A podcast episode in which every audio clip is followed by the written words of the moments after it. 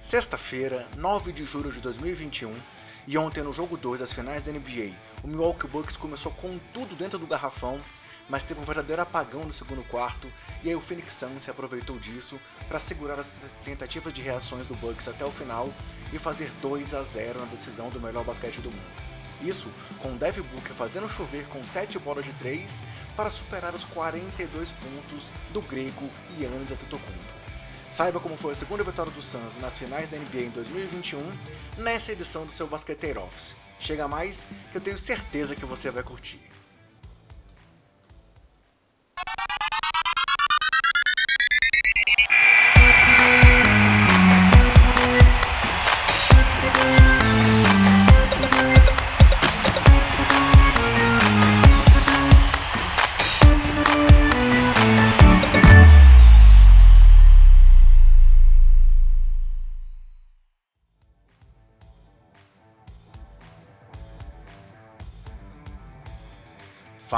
Fala basqueteiros! Eu sou o André Rocha e esse é o seu Basqueteiro Office, aquele nosso giro, o nosso resumo de todos os jogos dos playoffs da NBA em 2021. E ontem vimos o Phoenix Suns diante de sua enlouquecida torcida fazer 2 a 0 diante do Milwaukee Bucks, que teve Yannis voando, mas os coadjuvantes muito maus. Já pelo outro lado, tivemos show de Devin Booker, Chris Paul e Michael Bridges, que marcaram 81 dos 118 pontos do time do Arizona, que fez 2 a 0 na decisão. Mas pessoal, antes de destrinchar esse jogo para vocês, eu preciso dar aqueles recados sobre os nossos parceiros aqui do Basqueteiros. O primeiro parceiro que eu tenho para comentar é a loja Odyssey. A Odyssey é uma loja que tem camisetas é, de linhas super especiais, entre elas uma linha sobre basquete. E se você quiser comprar no Odyssey com 10% de desconto, é só clicar no link que está aqui na descrição, ou então usar nosso cupom BASQUETEIROS quando você for fechar o seu carrinho, que você tem essa vantagem aí da parceria entre basqueteiros e o Odyssey. Entre as camisas da Odyssey tem, por exemplo, ó, essa aqui, já que é momento de finais da NBA, ó, em homenagem àquele momento histórico do LeBron e do J.R. Smith na decisão contra o Golden State Warriors. E a grande novidade, galera, é que agora na Odyssey temos também os produtos do Basqueteiros. Por exemplo, ó, aquela camisa preta ali atrás, tem camisa branca, tem camisa grafite, tem caneca e, os, e, uma, e um moletom também super legal do Basqueteiros. Então se você quer um produto com a marca Basqueteiros, entra também no link que está aqui na descrição, que você pode comprar esse produto lá na Odyssey e ajudar o nosso projeto a crescer e andar por aí estampando a logo do Basqueteiros. Galera, indo em frente então, temos também o nosso outro parceiro aqui do Basqueteiros, que é o portal Jumper Brasil. É, pô, o Jumper é um portal aí super famoso, super reconhecido na internet, tá dentro do portal Lance, e o Basqueteiros é publicado lá dentro também com o nosso podcast. Então sempre que sai um podcast novo, é, inclusive agora nos playoffs com o Basqueteiro Office, ele sai lá no Jumper. Então, se você quer se manter bem informado sobre o basquete e um novo caminho para encontrar os basqueteiros, é só acessar o link que também está aqui na descrição e pelo Jumper você encontra o nosso podcast. E de frente então, pessoal, vamos falar do jogo 2 das finais da NBA em 2021, com mais uma vitória do Phoenix Suns, mais uma vez marcando 118 pontos, dessa vez 118 a 108 diante do time do Milwaukee Bucks. Foi um jogo onde o Bucks começou muito forte no garrafão, marcou 20 dos 29 pontos que fizeram no primeiro tempo na área pintada, contra 8 bolas de 3 do Phoenix Suns também no primeiro período. Mas é, o Bucks estava melhor, abriu 9 pontos de frente nesse primeiro quarto, só que aí veio um apagão no segundo período. Eles acertaram apenas 2 de 12 nas bolas de 3 e 24% de aproveitamento no geral nos 12 minutos ali antes do intervalo, no segundo período, contra 54% do time do Arizona. E aí, o placar do quarto foi de 30 a 16 para o Phoenix, com direito a uma corrida. Desde aquele momento em que o, Sun, o Bucks abriu 9 pontos de frente, o placar foi de 44 a 24 para o time do Suns. E com isso eles abriram uma vantagem. No começo do terceiro quarto chegaram a botar 15 pontos de frente, mas aí foi a hora do Yannis brilhar. É, o grego, que nem parece que estava lesionado, cara, tão seriamente, pô, jogou demais, marcou 20 pontos apenas no terceiro período, mas mesmo assim o Phoenix Suns segurou várias reações do Bucks, controlou o jogo até o final, o placar chegou ali a uma diferença de 7 pontos, uma diferença de 5 pontos, mas sempre o Suns reagia, com Devin Booker metendo bola de 3, com Chris Paul colocando a bola debaixo do braço e comandando o ataque é, do time do Phoenix, e com isso eles conduziram a vitória até o final e fizeram esse 2 a 0 na série. Falando um pouco sobre os destaques individuais do jogo, as bolas de 3 foram o ponto-chave dessa vitória do Phoenix Suns, com 20 bolas de 3 em 40 tentativas, contra apenas 9 em 31 tentadas pelo time do Bucks. Se vamos comparar aí essas 20 bolas de 3 contra 9, 11 bolas de 3 a mais, são 33 pontos a mais para o time do Arizona, que realmente fez chover é, e essa foi uma grande diferença para o time conseguir essa vitória tão importante ao abrir 2 a 0 na série. Em compensação, o Bucks dominou o garrafão com 54 pontos contra 28, dominou os contra-ataques com 17 pontos em contra-ataque contra 17, os pontos em segunda chance com 23 a 19, mas os lances livres é, foram outro diferencial negativo para o time do Bucks, porque quem bateu muito lance livre foi o Yannis e ele acertou poucos deles, sendo que ele bateu 18 dos 23 lances livres que o time do Bucks teve na partida. Os demais jogadores até que foram bem, mas foram só 4 acertos em 5 5 lances livres tentados. Ou seja, se o Yannis foi muito agressivo, bateu para dentro e jogou demais, o resto do time não ajudou e a gente vai demonstrar isso passando um pouco sobre estatísticas individuais dos jogadores. E para isso vamos fazer diferente. Vou falar primeiro do Bucks, que foi o derrotado, para depois falar do Phoenix Suns, trocando a ordem que normalmente eu faço aqui no nosso Basqueteiro Office.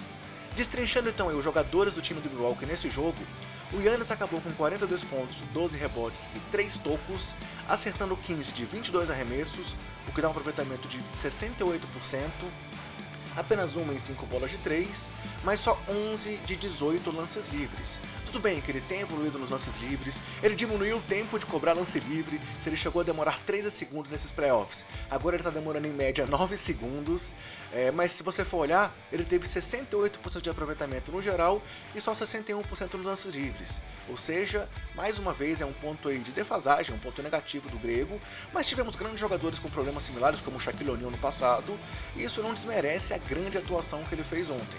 O que faltou realmente foi o resto do elenco aí do técnico Mike Banderhauser ajudar o grego nessa partida. Até porque Yannis foi o único jogador do Bucks com plus-minus positivos, positivo, com mais 3 pontos para o time de Milwaukee enquanto a Tetocompo esteve em quadra.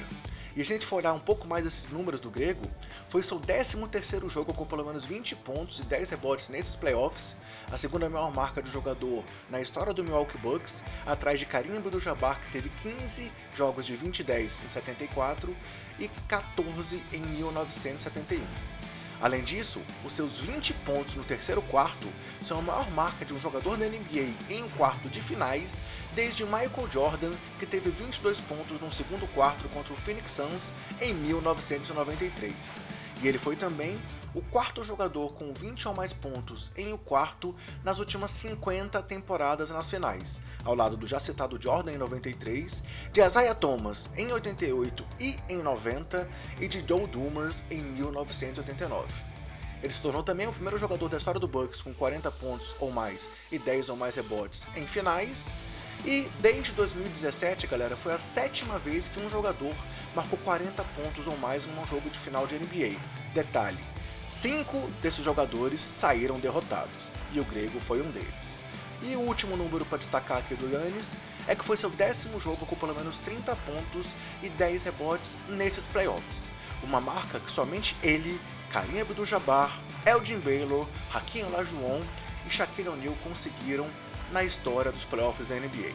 Seguindo em frente, falando de outros jogadores, Drew Holiday foi o segundo cestinha do time com 17 pontos, além de 5 rebotes, 7 assistências, 2 roubos e 2 tocos, e foram dois tocaços, mas mais uma vez, o Holiday foi muito mal nos arremessos, acertou 7 de 21 no geral, 33%, 1 de 3 nas bolas de 3, e se a gente for olhar aqui o aproveitamento dele nos dois jogos das finais, ele está com apenas 31% de aproveitamento no geral e 14 nas bolas de 3, com um acerto em 7 tentativas. Cara, se o Holiday, mesmo marcando bem, não conseguir acertar a mão no ataque, vai ser muito difícil para o Bucks conseguir fazer frente ao time do Suns. É, e o terceiro principal jogador do time, que na verdade é o segundo, né, Chris Middleton, é, saiu ontem muito mal também, conseguiu só 11 pontos, 6 rebotes, 8 assistências e 2 roubos, acertando 5 em 16 arremessos, 31%, e 1 de 6 nas bolas de 3, 16%. Além de não ter ido nenhuma vez para de lances livres e acabar com menos 15 de plus-minus. O Bucks então perdeu por 15 pontos com Chris Middleton jogando. E aí, galera, a gente comentou inclusive ontem no pré-jogo que a gente fez com o pessoal do Live Basketball que ah, o detalhe do Bucks nessa série é ter os jogos sim do Middleton. O Middleton tá oscilando demais nos playoffs, tem jogos bons, jogos ruins, mas ontem foi um jogo não. Foi um jogo que ele foi muito mal e com isso não foi ali o jogador que o Yannis precisava do seu lado para conseguir uma vitória e vimos o Suns abrir 2 a 0. Pat Connaughton veio até bem do banco com 14.7 rebotes e 4 de 9 nas bolas de 3, mas teve menos 14 de plus-minus e forçou duas bolas de 3 no final do jogo que foram um diferencial negativo também na última tentativa de arrancada do time, de Milwaukee. Já Brook Lopes teve apenas 8 pontos, PJ Tucker 7 e Bob Portis jogou por apenas 4 minutos. Foi uma tentativa de ajuste de Budenhauser, mudou o time, botou o time talvez um pouco mais baixo, mas não deu muito certo. E, pô, ele tirar um jogador que estava jogando ali mais de 30 minutos, que foi titular na vaga do Antetokounmpo quando ele teve fora, para botar ele 4 minutos em quadra, não sei. É, ainda não encaixou a defesa no perímetro. Então, Budenhauser fez uma mudança muito drástica para mim nessa mudança do Portes. E vamos ver como é que ele consegue se trabalhar, voltando para casa, indo para Milwaukee, para acertar a marcação no Booker e no Paul e tentar ver se eles conseguem realmente fazer uma diferença para tentar parar o ataque do Suns, que mais uma vez eu repito, marcou 118 pontos nos dois jogos das finais. É difícil você realmente vencer um jogo de final, a não ser que seu ataque esteja impressionante, como era o ataque do Nets, por exemplo, marcando, é, tomando 118 pontos em cada uma das duas partidas. Passando para o time do Suns, galera, Devin Booker foi o cara do jogo, ele vinha com apenas dois arremessos de três convertidos. Em 15 tentados nas duas últimas partidas, a última partida da final do Oeste o primeiro jogo das finais da NBA. Mas ontem ele acertou 7 de 12 bolas de 3, é, acabou com 31 pontos, 5 rebotes, 6 assistências. Não foi nenhuma vez parando de lances livres, uma coisa que tá, surpreendeu, porque ele tem sido muito agressivo para a cesta também. Mas na verdade o Suns não teve muito lance livre, foram só 12 acertos em 14 tentativas, o que mostra também uma falha da defesa do Bucks, né? Que não conseguiu apertar. Tem hora que fazer falta é necessário. E ontem eles não conseguiram parar o time do Suns, que conseguiu essa vitória, que conseguiu essa vitória muito importante. E aí, até aqui nos playoffs, o Devin Booker já, já marcou 490 pontos, o que é a segunda maior marca na história de um estreante, atrás apenas de Rick Barry com 521 pontos em 67, de um estreante em playoffs. Além disso, foi o terceiro jogo, é, o terceiro jogador apenas é, nos últimos, nas últimas 25 finais a ter pelo menos 30, desculpa, nas finais desde 2000 a ter pelo menos 30 pontos e 6 bolas de 3 antes dos 25 anos. Quem são esses três? Devin Booker, Kobe Bryant e Kyrie Irving. Além de Booker, destaque para Michael Bridges, cara, que jogou demais. Bridges, um cara que o Philadelphia 76ers perdeu no processo.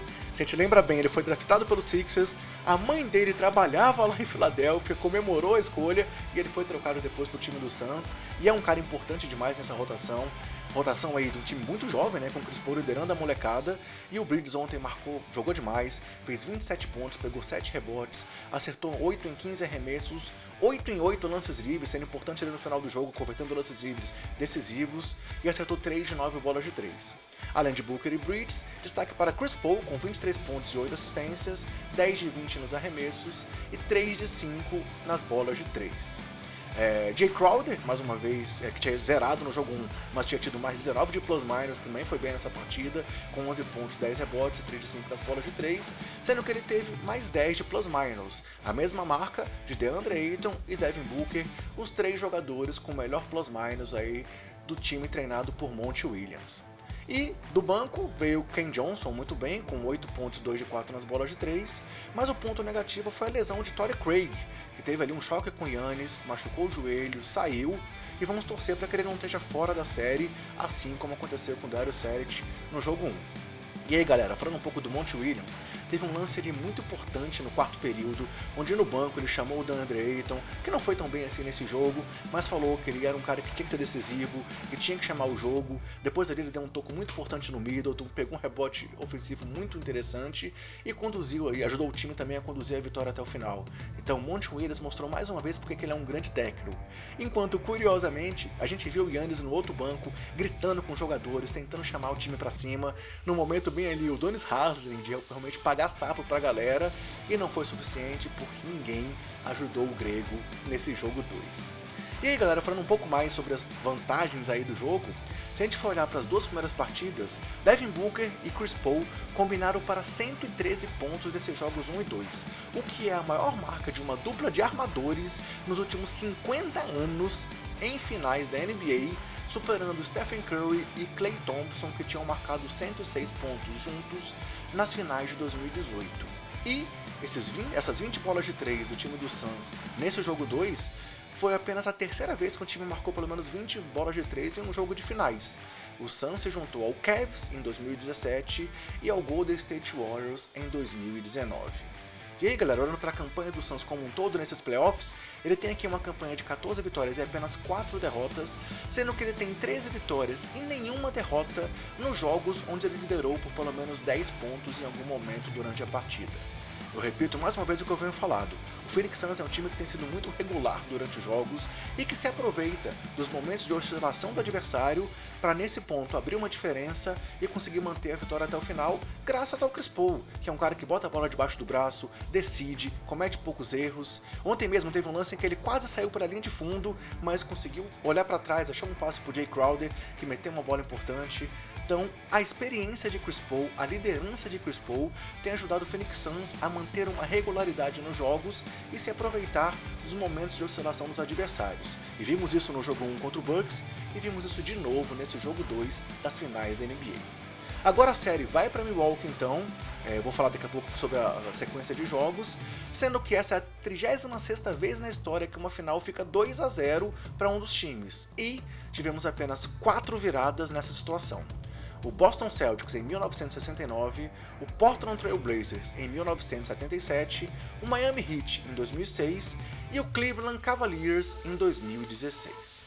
Galera, chegou a hora então de eu falar com vocês sobre onde encontrar o trabalho do Basqueteiros. Estamos nas redes sociais, sempre com o nome Basqueteiros e o nome do usuário, BasqueteirosNBA.